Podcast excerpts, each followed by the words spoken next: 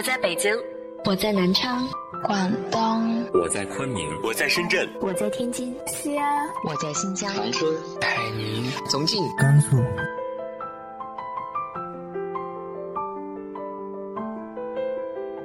这里是 FM 幺八零八四，昨天的你的现在的未来，我是主播背着吉他的蝙蝠女侠。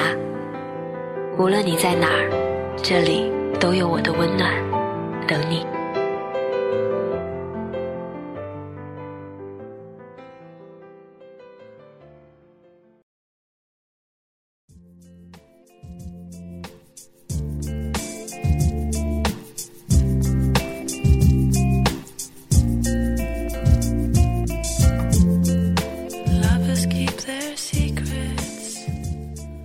今天是二零一四年十月二十七号，星期一。我在一个慵懒的午后给大家录节目，也许你听到的时候已经是午夜，那么就让我的声音陪你入眠。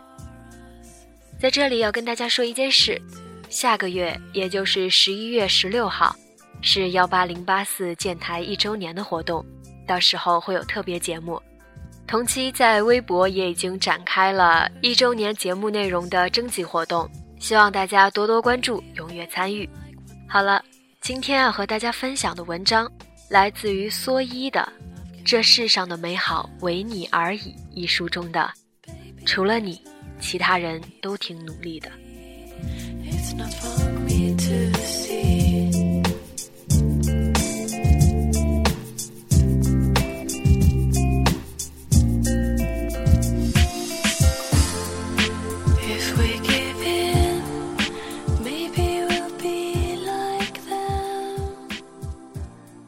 现在打开朋友圈，每天都有人在遗憾地说：“今天又睡到十点，早起跑步的计划泡汤了。昨晚一直在刷微博，给自己安排的读书两小时的计划没有执行。今天周末出门踏青去了，本想晚上回来写完明天要交的稿子，但现在浑身无力，明早再写吧。我相信每个人在做计划的时候。”都是有着美好的、激动人心的愿望的，可无论这个愿望多么现实和有成效，比如跑步可以减掉身上的赘肉，都无法改变他们懒惰拖延的状态。长久观察之后，我发现这种人一个月里至少得有四五次这样遗憾的表达。我甚至能想象他每次向别人诉说时的愁眉苦脸，可不管当时是如何的谴责自己。到头来还是改不掉身上的坏习惯，一而再再而三的做不到。我大致就把这类人归为不努力的人群，无法想象一个对自己严格要求的人，每天都活在一种自我谴责中。而纵观周围对生活满意度高的人士，他们没有一个人是允许自己一次次的拖沓、无聊和懒惰的。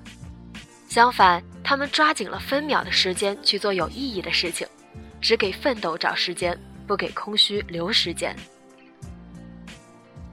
在我的微博上有一个名叫“每天打鸡血”的分类，开微博三四年的时间，我每天不管多忙多累，都会刷一次这个分类上所关注之人的更新。到目前为止，我微博上关注了近千人。但这个分类里最多的时候也只有五个人，在这五人之中，又只有一个人是我几年里从来没有间断关注的，他就是北京交通广播电台主播、专栏作家麻宁。相比较那些明星大佬，他没有那么风光，但也因为如此，他让我体会到了作为一个普通白领应该有怎样美好的生活状态。他的日常生活距离我们如此之近，以致每个人都可以学习。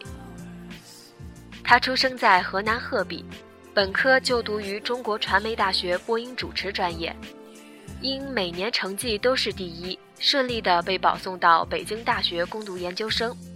毕业后做了交通台的主播。很多人说优秀是一种习惯，在他这里算是有了很好的注解。学习上如此优秀的他，更是生活的好手。给我印象最深的是今年他写的一条微博：为了充分利用时间，坐着二十三点五十五的红眼航班回来，一夜没睡。今明两天上直播，同时还要在三十一号之前完成这么多事，但是居然只用了一天就基本做完了，剩下的两件事也都会在一天之内完成。我真是太感谢自己没有拖延症了。他所谓的只用一天的时间都做完的事情，包括完成时尚新娘的专栏稿、年轻人的专栏稿、物业费、车险、送衣服去干洗、给爸爸打电话、考照片、提供父亲节采访资料。剩下的两件事是办签证和写女友专栏稿。大家可不要忘了。他是坐夜班飞机回国的，第二天没有倒时差，没有躺下休息，竟然还顺利地完成了这么多事情。作为一名作家，我深知写作是一项脑力劳动非常大的工作，他竟然还写完了两篇专栏。于是，我似乎明白了，为什么他可以以二十多岁的年纪在北京买了房，有了车。这当然不是偶然。即便他的微博不展示他今天做了什么，你也会从他的只言片语中看到他勤奋而快乐的生活状态。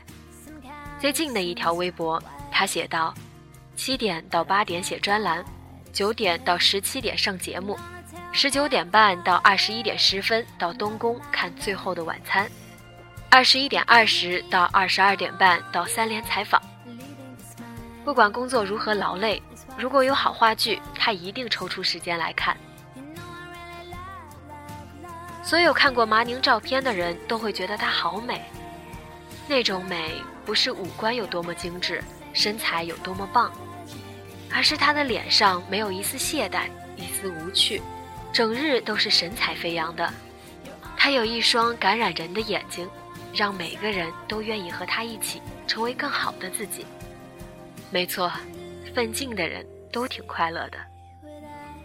如果说你们觉得麻宁名校毕业的光环是他最初的优势所在，还不足以激励你那颗已经懒到扔块石子都不会起涟漪的心湖，那么我就用块石头砸向你，让你稍微摆动一下。我有一位忘年交前辈，他叫周志琛，媒体圈的人应该都知道这个名字，国内最年轻的社长。一九八零年出生于福建泉州，二零零三年七月毕业于华侨大学中文系。毕业之后，通过各种招聘和考试，进入南方报业传媒集团。二零零六年三月，不到二十六岁的他离开南方报业，出任东莞日报社执行总编辑。二十八岁创办东莞日报。二零一一年八月，到云南都市时报出任社长、总编辑。时年三十一岁。对很多人而言，二十二岁到二十八岁这六年是人生中最黄金的几年。这几年中，你的努力程度会直接决定你的中年和老年将会以一种怎样的状态度过。我想，周志琛是深谙这个道理的。二零一一年，我有机会参加他举办的首届《都市时报》青年记者训练营。从全国四百多名本科生和研究生中选出二十名学生去参加，提供食宿，还有稿费可拿。虽然我早前就听过关于他的故事，但是当我真正和他接触起来，才知道他之所以成为他的理由。白天时，他的办公室很少开着门，他要去参加这个会议、那个活动，一天辗转三四个场合是常事儿。你如果想要找他，最好是在晚上十点半之后，八九点是他最忙的时候，他要签板。十点半之后，如果有同事来访，他便泡壶清茶，和他们聊天谈心；如果没事儿，他便关起门来读书。他的办公室里有很多好书，大部分他都读过。如果工作到太晚不能回家，就在办公室的沙发上睡。他经常在飞机登机时间结束的前几分钟才到达机场，有时在办公室吃顿有红烧肉的外卖，都要在朋友圈里炫耀一下。他完全没有一个报社社长的架子，他的吃穿住行都是围绕着工作进行，怎样方便工作就怎样做。好多次早上我去办公室时，在楼道里遇到他，他都是头发直立的，脸都没洗。很多同事建议他能不参加的活动尽量不要去了，每天这么累不值得。他这样解释：人呐，总会恶性循环和良性循环。你把这件事做好了，就可能件件事情都会做好。如果一件事做不好，那么件件事情都做不好。如同读书，比如你今年获得了三好学生，可能明年国家奖学金就光临你。工作做人也是一样。他最近做的一件事情是深圳大学邀请他去做答辩委员。按照常规来说，就是在学生讲述完自己的论文思路和写作过程之后，给出一些评价或者指点就可以了。但他却在深圳晚报上用八个版展示了这些学生的毕业作品。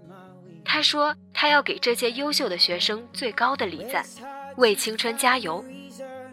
他努力把每一件有意义的事情都做好。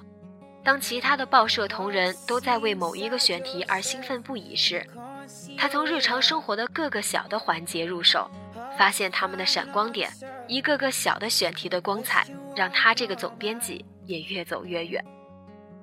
他说：“我这个人有个小习惯，闲下来的时候会找出以前的照片，看他的眼神，看他的脸，你会发现有一阵子你的状态非常好，眼神会比较清澈平和；有一阵子又会比较涣散，眼神就比较乖戾。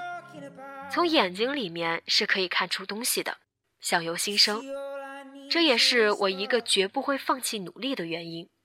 我希望我整个人都能由内而外的拥有号召力，感染我的同事。我相信他每一天的挑战自己工作极限的努力，便是他成为周志琛，而不是三四十岁还在做媒体民工的普通记者的原因。倒不是说鼓励大家不顾家庭和身体条件，甚至牺牲生命去工作。而是要我们多考虑一下，如何在有限的时间和精力之内把事情做得更好。重要的是这个“更”字。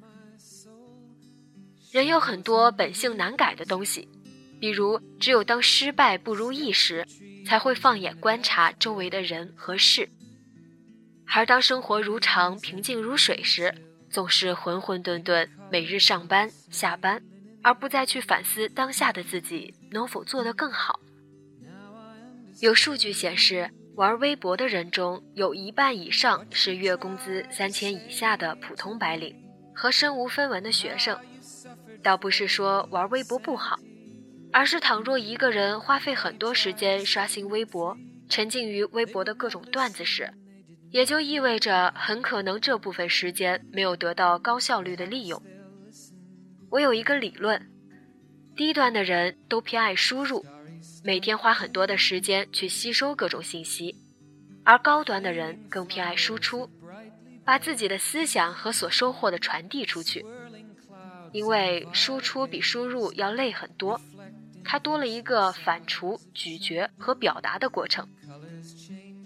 前几天我看到一个懒散惯了的朋友给自己定了一个新的目标，每天在知乎上回答三个问题。周遭的朋友都恨不得给他点三十二个赞。不管目标大小，只要我们不把时间荒废在长时间的睡觉、整夜的打游戏和数个小时的聊天中，我们都能感受到善用时间和努力的力量。所以，每当无所事事的时候，你可以在心里默念一遍：除了你，其他人都挺努力的。我相信。你立马就可以找到要做的事情，对我来说还挺管用的，希望你也是。But